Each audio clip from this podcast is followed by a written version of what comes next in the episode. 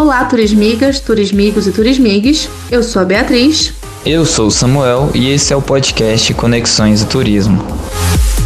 No episódio de hoje do Estação Docente, a gente conversa com o professor Leandro Cruzadin, que é professor do departamento, dá disciplina para vocês do terceiro até o quase último período.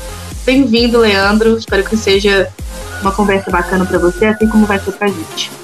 Obrigado, Bia. Obrigado pelo convite, obrigado ao Samuel também pela articulação, para realizar essa atividade né, do podcast tão importante para a comunicação do, do trabalho nosso, estudantes do curso de turismo foto, como também de outros mais, né? E uma forma de diálogo né, contemporâneo e que torna torna-se acessível né, para que as pessoas possam entender o que a gente faz na universidade, verificar as possibilidades. Então eu agradeço super o convite, é um prazer estar aqui com vocês, gente. Olá, Leandro, tudo bom? Queria pedir que você falasse um pouco sobre a sua formação acadêmica e seus trabalhos mais é, relevantes e aqueles que você tem um pouco mais de apreço sobre eles. Samuel, é, é, bom dia né, para você também, para todos que nos escutam. E, bom, minha trajetória acadêmica ela começou com a própria graduação, bacharelado em turismo. É, eu sou de São Paulo e quando eu fui fazer a minha graduação, eu poderia optar por um curso, eu, eu escolhi na esteira do que muitos escolhiam à época, né? Buscando uma profissão que, que pudesse trabalhar com uma, alguma forma de prazer, né? Na época, eu me lembro muito bem, os cursos, as graduações, elas eram divulgadas no Guia do Estudante, ainda um material impresso, né? E eu estou falando na década de 90. É, e, eu, e, o curso de turismo ele via sempre com uma, com uma divulgação muito positiva da imagem do trabalho, né? Era sempre uma, estava sempre vinculado a uma praia, um patrimônio, e, e, e, ali, no momento da escolha daquele, desse curso, a gente, muitos, muitos, muitos colegas da minha geração optaram por isso, né? ainda que fosse um curso relativamente novo no Brasil, né? É, optaram para tentar trabalhar com algo que lhe fosse prazeroso, né?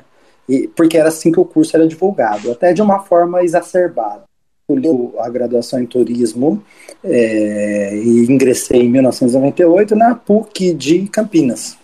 E lá eu iniciei minha carreira. Foi muito importante para mim aquele curso. Não somente no sentido de, de estudos, propriamente dito, é, mas também contato com o mercado de trabalho. Né? Estudar com colegas que, que estudavam e trabalhavam. Né? E Campinas é uma cidade de grande porte, é no interior de São Paulo, e, e, ali a gente teve a oportunidade de atuar em diversas áreas. Então, no primeiro período de faculdade, eu já comecei a trabalhar, sabe? É na área, numa agência de viagens. Fiquei nessa agência de viagem durante, durante um ano. É, aí já foi, foram surgindo outras oportunidades, né? A TAM, companhia aérea, naquele período começou a substituir uma dada é, é, alguns funcionários universitários ou não tinham uma formação acadêmica por estagiários. E nessa primeira leva, eu e alguns amigos mesmo da minha sala participam. E esse trainee selecionou alguns de nós para trabalhar na TAM. E eu fiquei primeiramente como estagiário é, no aeroporto de Viracopos. Ali foi muito importante para entender a dinâmica da área, né? Então a gente fazia ali check-in, fazia desembarque, a gente trabalhava até no despacho operacional da companhia aérea, que era uma atividade mais burocrática, operacional em si. É, na própria loja, emitindo bilhete. Na época a gente emitia bilhetes, inclusive, à mão, sabe? Exigia até um treinamento. A gente sempre ia com Goiás fazer treinamentos para isso. Então, a, aquele período da minha formação, da graduação em turismo, foi muito vinculado à lógica do trabalho. Eu fiquei na TAM ali por um ano, um ano e meio, e aí surgiu uma outra oportunidade. É, eu fui trabalhar na hotelaria, fui trabalhar como recepcionista, recepcionista bilíngue, português e inglês, que ia para Campinas trabalhar, né, a trabalhos, né, executivos de muitas empresas que tem lá na região, IBM, Motorola, essas empresas, né, algumas empresas até de carga. E, e ali foi uma outra experiência muito importante com a hotelaria, não só por conta das línguas e, com, e o contato com esses estrangeiros, é, mas para entender a, o, o, mecanismo da força de trabalho na própria hotelaria, né? Então, eu, eu, ali eu já era registrado, trabalhava oito horas por dia, estudava de manhã, entrava nesse hotel às três horas da tarde e saía às onze da noite. É, então eu acho que eu fiquei, fiquei, um ano e meio, se eu não me engano, mais. É, foi, foi, foi, eu fui fazendo a faculdade e realizando essas, esses trabalhos que eram mais do que estágios. Né? O estágio eu já tinha cumprido ali a, a, a, mais rapidamente, né? porque é uma carga horária bem menor do que o trabalho em si. Então essas experiências que eu tive ali em Campinas, elas me fizeram muito repensar a minha trajetória acadêmica. Né? Enquanto alguns amigos meus se viam atuando na área, seja nessas três tradicionais que eu atuei, agência de viagem, companhia aérea e hotel, eu não me vi atuando o resto da vida nessas, nessas é, empresas, né, nessas corporações. Alguns amigos, a maioria deles, né, é, continuaram e ainda atuam. Alguns com um dado sucesso, se tornaram gerentes, é, é empresas em si, outros não, ainda continuam com aquele emprego é, é, difícil, para não dizer precário, né? É, porque é um emprego que, que exige muito do nosso corpo, da nossa mente, porque você trabalha de final de semana e tudo mais. Então, essas experiências é, acabaram trazendo uma realidade muito distinta do que o próprio curso divulgava é, nos, seus, nos seus guias do estudante. Então, eu, ali eu tive, de fato, a, a percepção do que era o curso, né? E, passado essas experiências, queria ter experiência fora do país, eu fui buscar algumas oportunidades e consegui uma especialização na Espanha, na cidade de Granada. Espanha, né? Fiquei lá por volta de um ano. E lá com a academia. Não que a graduação não tenha dado, mas na graduação eu fiquei mais voltado para o trabalho né, em si. E lá eu tive a oportunidade de ter contatos com a academia é, é, desenvolvida de uma, de, dos estudos em si de turismo, né? E, e ali despertou o interesse para a carreira acadêmica, né? Então eu fiquei ali na Espanha fazendo essa especialização, é, entendi um, um, pouco mais dessa estrutura acadêmica dos estudos de turismo, né? É, e quando eu voltei para o Brasil, é, veio de imediato o interesse de, de fazer mestrado, né? E é, tinha poucas opções de mestrado no, no Brasil, né? Ainda não, não existiam, principalmente universidades públicas, é, é, estavam sendo criados, né? Eu, eu, eu prestei um mestrado em hospitalidade na Universidade de Morumbi, em São Paulo, na cidade de São Paulo, e lá eu passei da cápsula que me possibilitou fazer o, o mestrado, e fui acolhido por uma orientadora que foi fundamental na minha vida, né? A professora Ada Denker, né? Que tem vários livros na área sobre pesquisa, né? Uma professora importante. Então ela me acolheu ali, orientou o meu trabalho e, e logo no início do mestrado já pude começar a atuar como docente, porque muitas universidades estavam sendo criadas, cursos de universidades não, cursos de turismo estavam sendo criados nas universidades, muitos, especificamente no interior de São Paulo, em São Paulo capital. Então ali é, é foi, eu tive a possibilidade de conseguir empregos, de fato, logo no primeiro ano de mestrado. Então eu fui trabalhar né, como docente, né, numa primeira universidade que chamava é em Espírito Santo do Pinhal, e, e, ali eu tive o primeiro contato com o ser professor, né, com a sala de aula e os desafios que, que foi, que, que era isso, né. Isso foi no ano de 2004, né, então já se faz bons anos aí que docência, considerando que a gente está em 2022, né? Foi ali em 2004 que eu comecei. E fui atuando em várias universidades, em várias. É, defendi o mestrado, né? E, e, e, continuei atuando. Em uma dessas universidades eu era concursado no interior de Franca, numa faculdade municipal, mas ainda assim atuava em outras mais quatro. Então eu passava passava a semana, às vezes até o sábado, atuando nessas universidades, nessa Municipal de Franca, numa, numa, numa pós-graduação que tinha lá em especialização, outras universidades em Ribeirão Preto, e aí a gente, né, dando aulas, né, uma época de muito trabalho no sentido de carga horária de ensino. Com o tempo fazendo isso, eu, eu, eu senti que já estava o momento de eu fazer doutorado, é, só que eu queria expandir um pouco os horizontes, até porque não tinha muito doutorado, ainda não tem, né, em turismo no país. Aí eu prestei o doutorado em História na Unesp de Franca, onde eu estava morando, porque lá em Franca eu atuava como docente em duas universidades, nessa municipal, é, no curso de turismo, e na Unifran, também no curso de turismo, que era uma outra universidade lá de Franca privada. E aí, obviamente, fazer doutorado nessa cidade facilitaria o meu, o meu articular o meu trabalho com o meu, meu estudo, né? Eu passei lá no doutorado em História, na Unesp, uma, uma, uma orientadora já aposentada me acolheu, a professora Ida Leukovics, o que era um desafio, porque o doutorado em História, mesmo o mestrado, em, em sua maioria, é, é, recebe, eu me lembro de ser o único que não era historiador enquanto formação, né? E foi um aprendizado muito grande. No primeiro ano fiz que fazer muitas disciplinas, porque como a minha área era outra, não aproveitei disciplinas do mestrado para o doutorado, e o que foi importante para mim. E em seguida eu já comecei a pensar em concursos, porque eu já estava muito cansado de atuar nessas universidades todas, fazer doutorado junto. As universidades privadas elas já estavam com um problema de demanda, então aquela demanda de estudantes né, que foi naquele auge lá, da, muito maior do que da minha, da minha geração, né, dos cursos turísticos, começou a diminuir e a gente corria o risco ali de não ter aula para dar, né, que a gente ganhava por hora aula.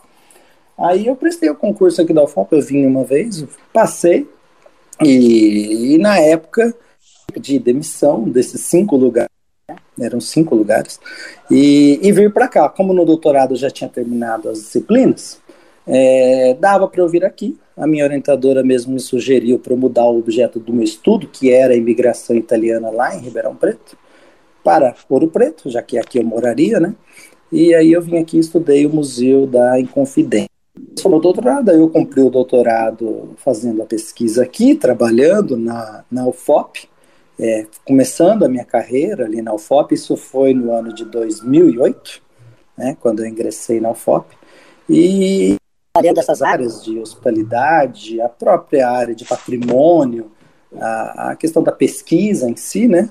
E nesse interim, como eu não me afastei para o doutorado, não podia na época, por conta do estágio probatório, eu concluí ele em 2011 e eu tive a oportunidade de me afastar para dois pós-doutorados. Eu fiz um pós-doutorado na, na USP, na Escola de Artes Ciências e Humanidades da USP, e foi muito importante para mim, porque eu tive contato com pesquisadores de ponta nessa área, né, lá na USP, que me abriram muitas portas. E, e naquele período eu já comecei a buscar uma dada internacionalização da minha pesquisa, esse retorno nosso. Né? É, aí eu consegui lá num edital do CNPq a oportunidade de posterior, nesse período aí do, do primeiro pós-doutorado, e tive contato com pesquisadores da área de hospitalidade na França, na Inglaterra, fiz entrevistas com esses professores e tudo mais. Voltei para a FOP e, num outro momento, tive a oportunidade de sair para um outro pós-doutoramento, aí um segundo. E aí, como eu já tinha feito um no Brasil, na U, pós-doutorado no Brasil.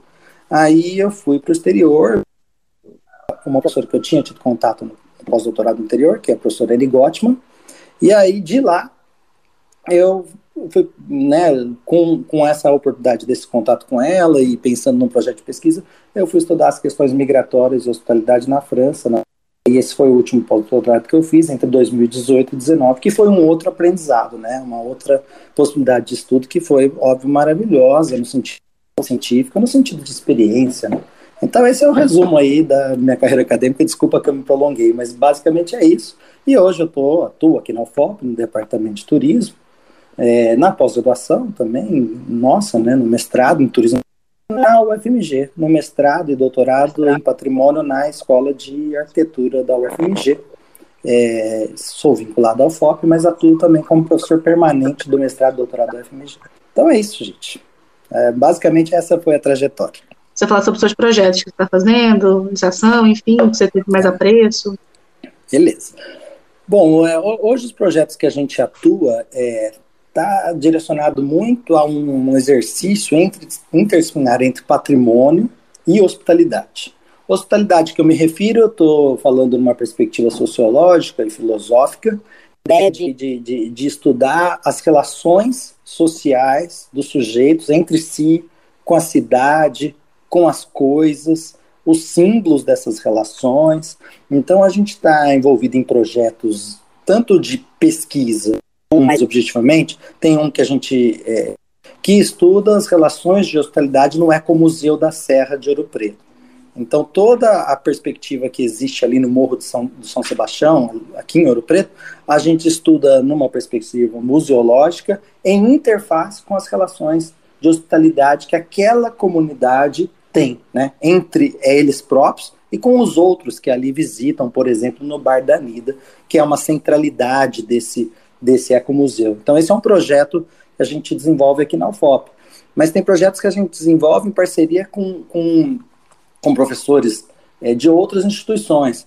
Por exemplo, tem um, um projeto que a gente desenvolve lá no relações de hospitalidade, turismo comunitário, as relações espaciais com a arquitetura vernacular que é nada mais é do que a arquitetura cotidiana, aquela arquitetura feita pelos seus próprios cidadãos, né, com o conhecimento de causa deles próprios. E aí a gente estuda isso em algumas comunidades que têm arquitetura vernacular. Mas, além disso, existe um projeto que a gente desenvolve, desenvolveu com, com pesquisadores no exterior. Por exemplo, estudar a hospitalidade né? E nada, nada mais atual do que isso, né? Quando a gente percebe um avanço da xenofobia é, com relação a, a, dadas nacionalidades, com, com, com a dadas cor de pele, com a, a escolha seletiva que o ser humano faz entre abrir a porta para um e fechar a porta para outro, né? Então a gente estuda também essas perspectivas é, migratórias com a hospitalidade em projetos de internacionalização que a gente tem, em parcerias com universidades estrangeiras e com pesquisadores estrangeiros, né? E dentre eles eu destaco, por exemplo, ele Gottman, que é professora da Sorbonne, o professor Lashley, né, que é, temos produções em conjuntos, e, e, aí a gente tenta trabalhar essa interface das línguas também, né, produção em francês, produção em inglês, produção em espanhol, eu acho que isso é importante, inclusive, para, para a gente se entender a universidade como um sentido de, de mundo, né, um sentido cosmopolita é, dela própria, né, e trazer isso de volta, isso, mas com o intuito de trazer isso para o FOP, né, num diálogo de dentro para fora, de fora para dentro, um diálogo constante. Né. Então esses são os projetos que a gente está assim mais é, dedicado agora, e são vários que a gente participa, né, é, e, e, também produções em, em, periódicos. Então acho que basicamente são esses, Bia. Leandro, é, tudo bem que você falou sobre a sua vida acadêmica, que é bem, bem animada, mas quem é o Lelê? Obrigado, Pia. Você sabe que esse apelido é carinhosamente, né, alguns uh, estudantes da sua geração, né, Bia, me deram e eu gosto muito. Eu acho que a gente tem que tratar as pessoas com afeto, né? Aliás, esse... geração, porque me senti um pouco velho agora, Leandro. Obrigada, tá ótimo. É, veja você como da sua geração para essa, que é a do Samuel, como as coisas mudaram, né? Teve uma pandemia no meio e a velocidade é, das pessoas se tornaram cada vez mais aceleradas, né? Então eu vejo como as coisas mudaram, né? Com saudosismo, só dizendo que as coisas se transformaram muito, né? E, e inclusive as relações de afeto, né? Nesse sentido. Ô Bia, é, eu por si só, eu, eu tento ser uma pessoa tranquila no meu cotidiano, né? Uma pessoa que tenta cumprir as suas obrigações, e, e são muitas, né, que a gente se envolve, que a gente acaba aceitando voluntariamente, né, para contribuir com, a, com diversas facetas do, do, do, ensino, da pesquisa no turismo, e porque a gente acredita é, na parceria com, com colegas que, que atuam arduamente nisso. Então, eu sou aquela pessoa que pensando nos meus compromissos, né? Hoje, por exemplo, a gente tinha um e eu já tinha anotado na minha agenda no dia anterior, é, para que eu pudesse assumir esse compromisso. E assim eu tento é, fazer cotidianamente, respondendo meus e-mails e trabalhando. Agora, o trabalho, ele, ele é, de certa forma, uma extensão do nosso cotidiano, mas ele não pode ser a nossa vida por si só, né? A gente precisa ter vida. É, então, é além do trabalho, que eu procuro fazer é dedicar minha vida também a minha esposa, a Lia, que mudou para cá comigo é, em 2008, a gente constrói uma vida junto, é, em todos os lugares que a gente passa, né? Ela também é professora, então a gente tenta construir uma vida é, junto, onde a gente está, e buscando sempre novas experiências, né? Eu não... Eu costumo dizer que eu não sou aquela pessoa é, que, que a Marisa Monte muito bem critica, né? Que quer viver e morrer na sala de jantar, né? Na, naquela linda música dela. É, não, não é isso que eu quero. É, é eu acho que sou aquela pessoa que busca sempre um desafio que está para além do que está presente, né? E aí a gente, por isso que a gente mora em vários lugares, por isso que a gente vai atuando em diferentes lugares, ainda que sempre trazendo isso com a dedicação que a gente tem para o FOP, né? Eu não sou uma pessoa que, que, que, é tão dedicada ao mundo virtual, às redes sociais, ao WhatsApp, e essa tipo de personalidade como eu acabou perdendo espaço na pandemia para as próprias relações sociais, que são constituídas assim dessa forma. Gosto de conviver na presença física dos outros, ainda que entenda a importância das tecnologias, inclusive, que possibilita esse papo dessa natureza, né? É, mas é, é, isso, Bia. Acho que é mais ou menos essa perspectiva que eu entendo da minha vida e, e que eu procuro concebê-la. Mas o Lelê também é pai de dois cachorros maravilhosos. É viol, violinista, violoncelista, sei lá o que está tocando agora. Ele tem muitas, muitas partes. Ele só tá com vergonha de falar, Lele. Pode falar que a gente tem casa. Se a gente tivesse aceitado num, num lugar é, presencialmente, certamente eu mas de toda forma é óbvio, né? A gente tem outras coisas que a gente faz na vida, alguns hobbies que são importantes, né? É, o é. violino é um hobby que na pandemia, eu, eu penso que a gente não pode sair igual a gente estava na pandemia. Então, por exemplo, da, da, eu preciso aprender é um instrumento, né? E, e encontrei uma professora maravilhosa é, que, que começamos antes presencialmente, mas depois não presencialmente, e agora voltamos presencialmente, que ela estudava na UFOP, num cartazinho que eu encontrei lá no, na IDTE, e. Essa professora, ela é violinista, né, ela, ela, ela toca em orquestra, é família de músicos, mas ela é médica, ela se formou em medicina aqui na UFOP, e agora a gente já voltou a fazer nossas aulas presenciais, e, e além disso, óbvio, que eu eu acho que os animais têm muito a nos ensinar, né, é, a gente cada vez mais percebe que o projeto humano, ele tem muitas dificuldades de de lidar com a natureza como extensão do nosso corpo, né? Como os animais, como uma extensão do nosso corpo. As pessoas colocam, e todos nós, eu estou dizendo, colocam as coisas, né? Que sejam, um aparelho celular como extensão do nosso corpo e deixa de entender que a natureza é a extensão do nosso corpo e a gente extensão do corpo da natureza de uma forma integrada, né? Então, os animais, eu acho que demonstram muito bem isso, né? Com uma inteligência é, que são próprias deles, né? E, inclusive nas relações de afeto, né? De entrega, de, de, de talvez uma dada hospitalidade incondicional, né? Que exista nessas relações entre entre animais é, e, e, seus tutores, né? Por exemplo, né? Mas são várias as relações. Né? E Leandro, você pode apresentar para a gente alguns projetos seus, atuais, futuros que você pretende fazer?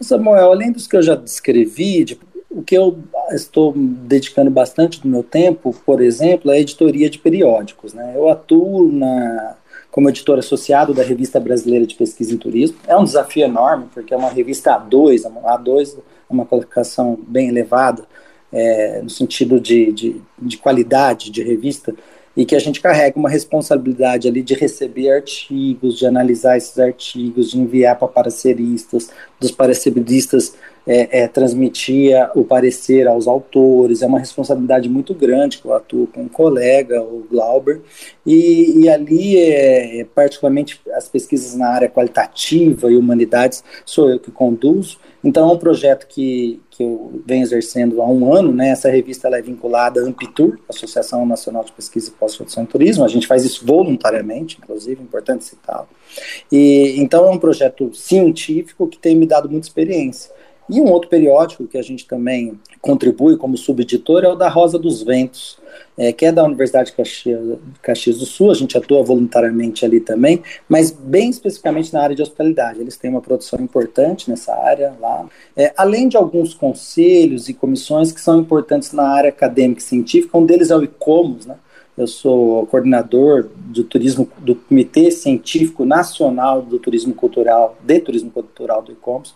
Isso é uma, um outro trabalho paralelo de acompanhamento do patrimônio é, brasileiro em comunicação com o exterior.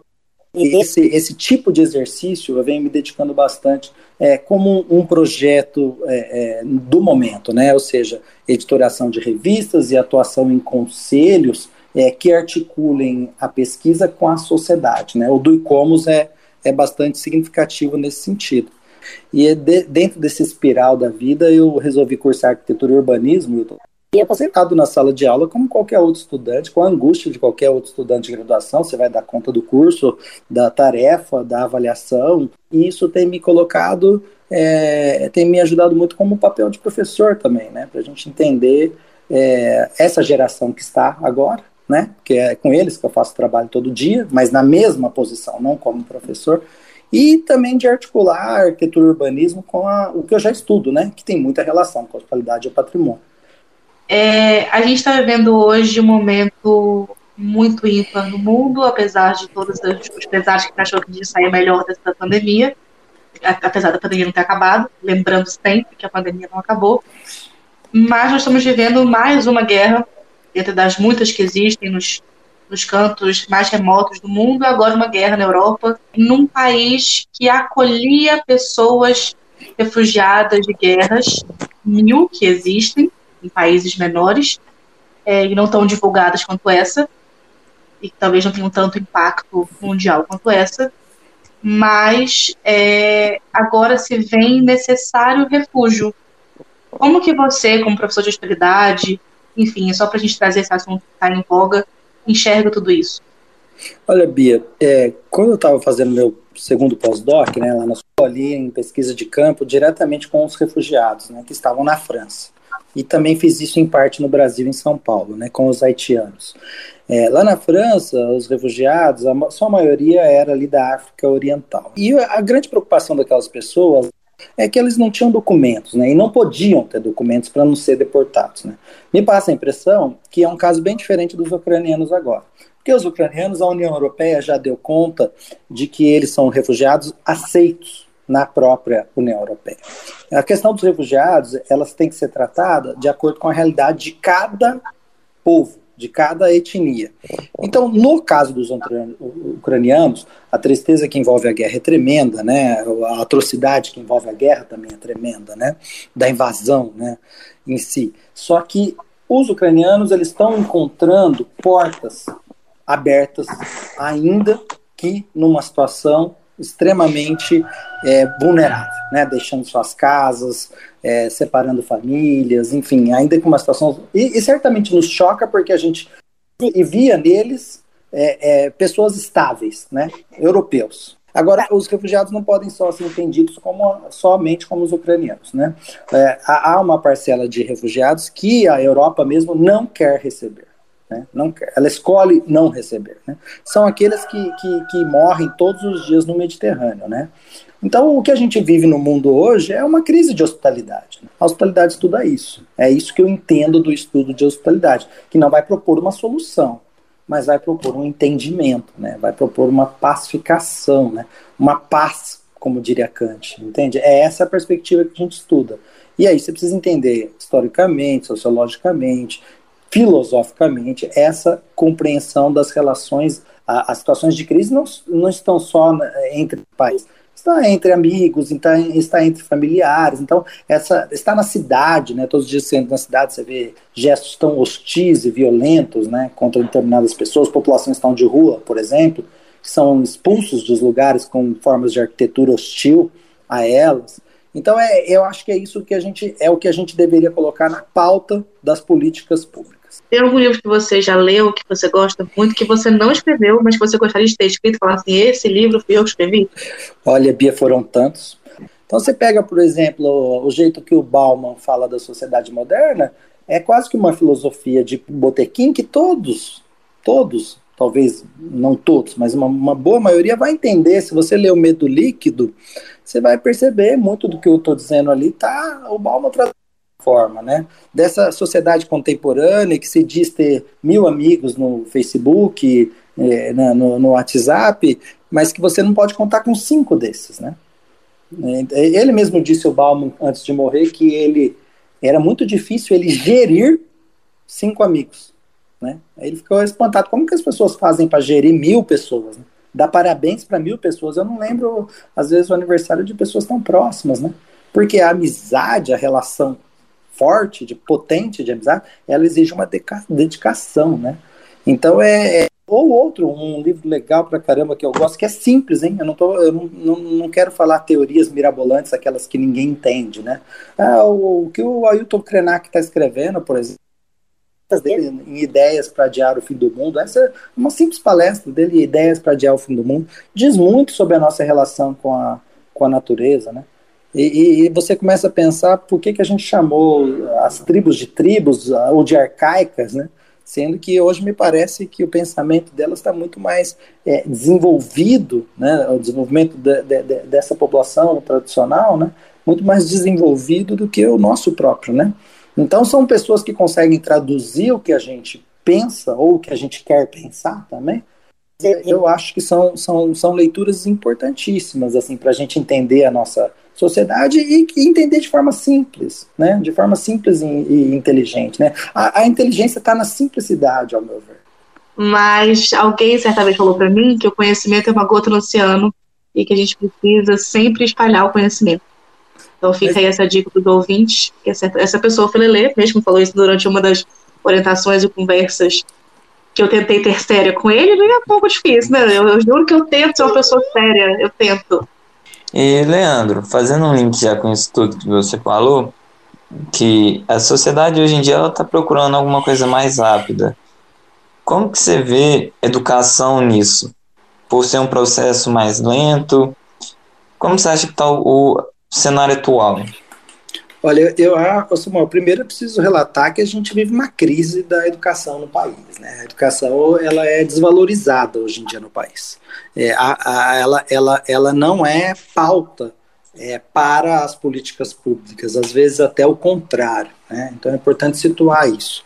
Segundo, a gente precisa se questionar no próprio passeio, né, cerne educacional, o nosso papel. Né? Até que ponto a gente está ali exercendo um papel para nós próprios, ou a gente está, nós próprios, ou a gente também está exercendo esse papel para o outro, né? E, e, e, a educação, eu acredito, no papel para o outro, porque aí você se retroalimenta. Isso pode ser feito na pesquisa, isso pode ser feito no ensino, né? Então, eu acho que a gente, de alguma forma, nesse período pandêmico, a gente aprendeu bastante com o ensino remoto, mas a gente também viu que ele não substitui a presença é, física, né? A ideia de conhecer as pessoas, de estar com as pessoas. Eu, pelo menos, sinto falta disso da sala de aula, ainda que, que, que o ensino remoto possa contribuir com, com, com os próprios meios virtuais, né? Com, com ferramentas educacionais, mas não substitui ele. E então acho que a gente agora precisa chegar num paliativo do que é a educação presencial, do que é a educação ensino remoto e, e, e como que a gente reverte um quadro muito danoso para a educação no Brasil, entende? É, em que a gente possa voltar a acreditar nessa própria educação. E em todos os níveis, né? Eu não estou falando só no ensino superior, mas eu estou falando também no ensino médio, fundamental e tudo mais. Né? A gente precisa voltar a acreditar na educação como um papel transformador. É, e, e, e, o que a gente percebe é um certo cansaço, um certo desânimo. Ele, infelizmente, para chegar à nossa conversa no final, uhum. é, a gente queria que você deixasse três livros, indicações de livros, série, podcast, viagem. Você acha que vai ser relevante para os nossos ouvintes, principalmente para quem está entrando agora no curso? Legal, Bia. Olha, eu adoro tanto série, de verdade. É, tem uma série, a gente estava falando de educação, tem uma série que eu assisti, que eu gostei muito, que é Merli. Merli é uma série que trata, né, uma série espanhola, que trata da, da história de um professor na Catalunha com os seus da relação dele com os seus estudantes, né? E, e da relação dentre os estudantes, né? E da relação próprio é, psicológica dos próprios estudantes com suas famílias e tudo mais. Então, é uma série maravilhosa, sabe? Gostei muito daquela série que é, também usa o humor, né? A gente precisa do humor também em algum momento, né? Gostei muito de Merli, indico para todos que estão nos ouvindo. Agora, se for pensar numa série mais contemporânea, mais tipo novelinha americana, é, uma que eu estou assistindo agora é This Is Us, né? This Is Us é uma série linda, né? Eu adoro This Is Us. Tá na última temporada, é, na TV que eu tenho aqui, tá, tá assisti aí, acho que o quarto ou quinto episódio da última temporada, e é uma série linda, né? É óbvio que trata do retrato de uma família americana, mas com diversas questões ali dentro, questões de adoção, questões familiares, você se identifica com aquela série. é, e você se emociona com ela e se diverte com ela. Atores maravilhosos, né? Ontem eu estava assistindo é, o prêmio lá ao, ao, sobre os, as críticas, do, prêmio dos críticos sobre as séries, né? Eu estava torcendo para This Is Us, mas quem ganhou mais, mais premiações foi Succession. Succession é uma série ótima, né, que trata desse mercado corporativo no ambiente familiar tem atores maravilhosos. Succession eu indico também, mas não não tanto do patamar de Merli e. E, enfim, que mais? De filmes? Nossa, aí são tantos, né? São tantos. É, eu acho que um filme que ficaria, que está sempre na minha mente, assim, que a gente pensa em cinema, pensa inclusive em música, né? É Cinema Paradiso, porque ele tem a trilha sonora do Ennio Morricone, aquele italiano, e, e, trata da história do cinema, trata das relações de afeto, a sua relação de crescimento na vida, né? Agora tem outros que eu podia indicar também, Bia, Samuel, que eu gosto muito, mais contemporâneo. O Lado Bom da Vida, vocês já assistiram O Lado Bom da Vida? É lindo aquele filme. Um filme bonito, eu adoro aquele filme. Acho que essa tem o livro questão... também. Tem o livro também. Tem o livro também, né? E, e, e, com atores maravilhosos, né? Eu acho que também eu acho que a gente precisa assistir algumas filmes, algumas séries que nos dê essa esperança, que nos dê esses sonhos, né? Ainda que diante de dramas, né?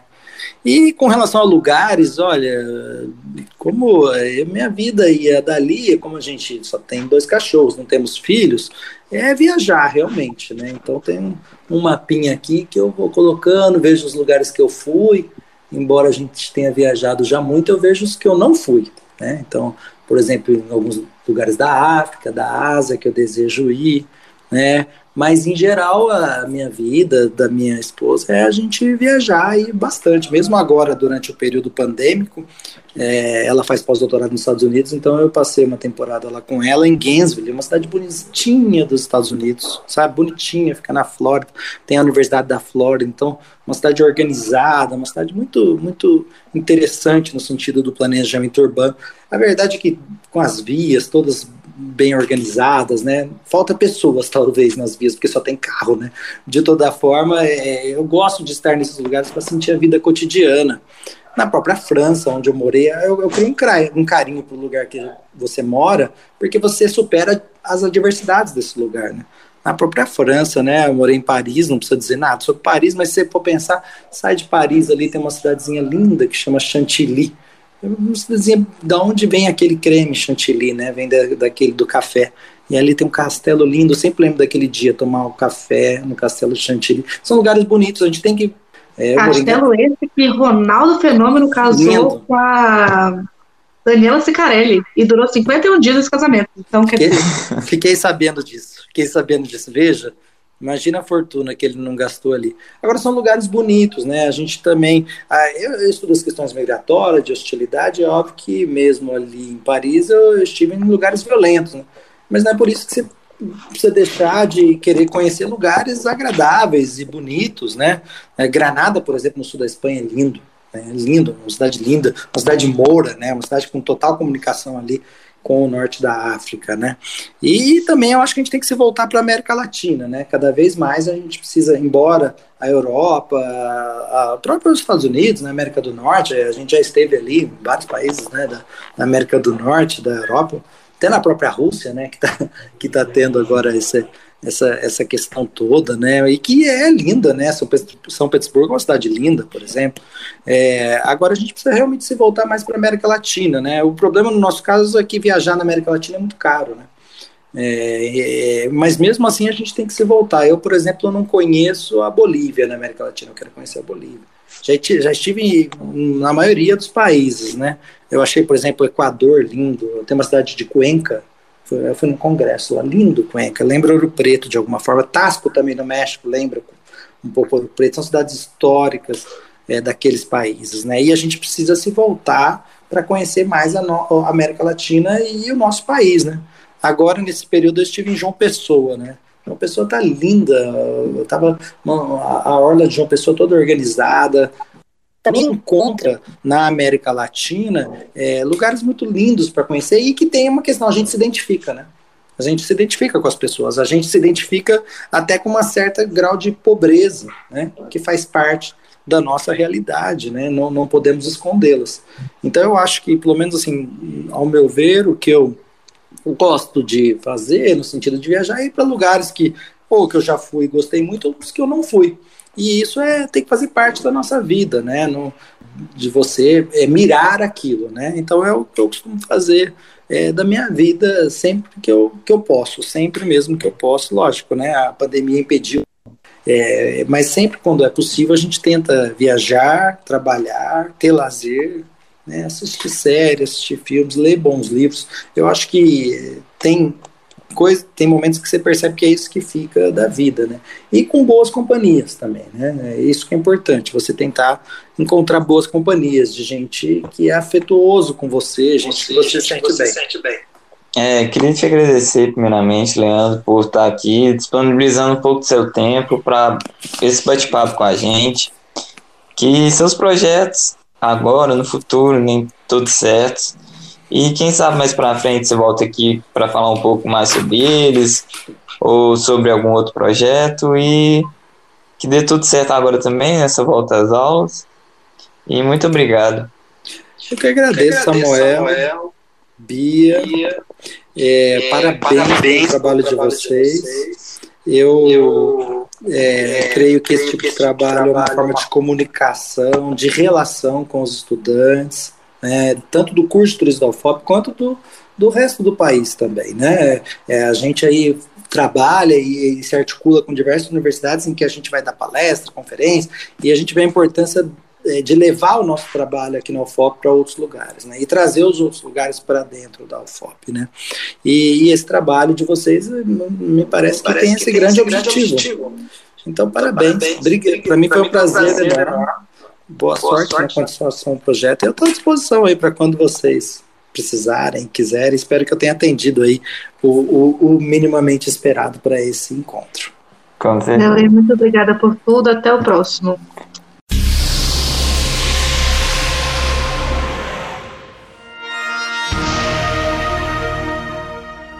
Obrigado por terem nos ouvido e esperamos que tenham gostado. O podcast é um projeto do Departamento de Turismo e do Programa de Pós-Graduação em Turismo e Patrimônio da UFOP.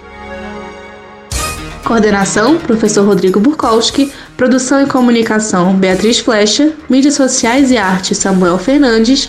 Edição: Daniel Palazzi. Siga as nossas redes sociais e até o próximo episódio.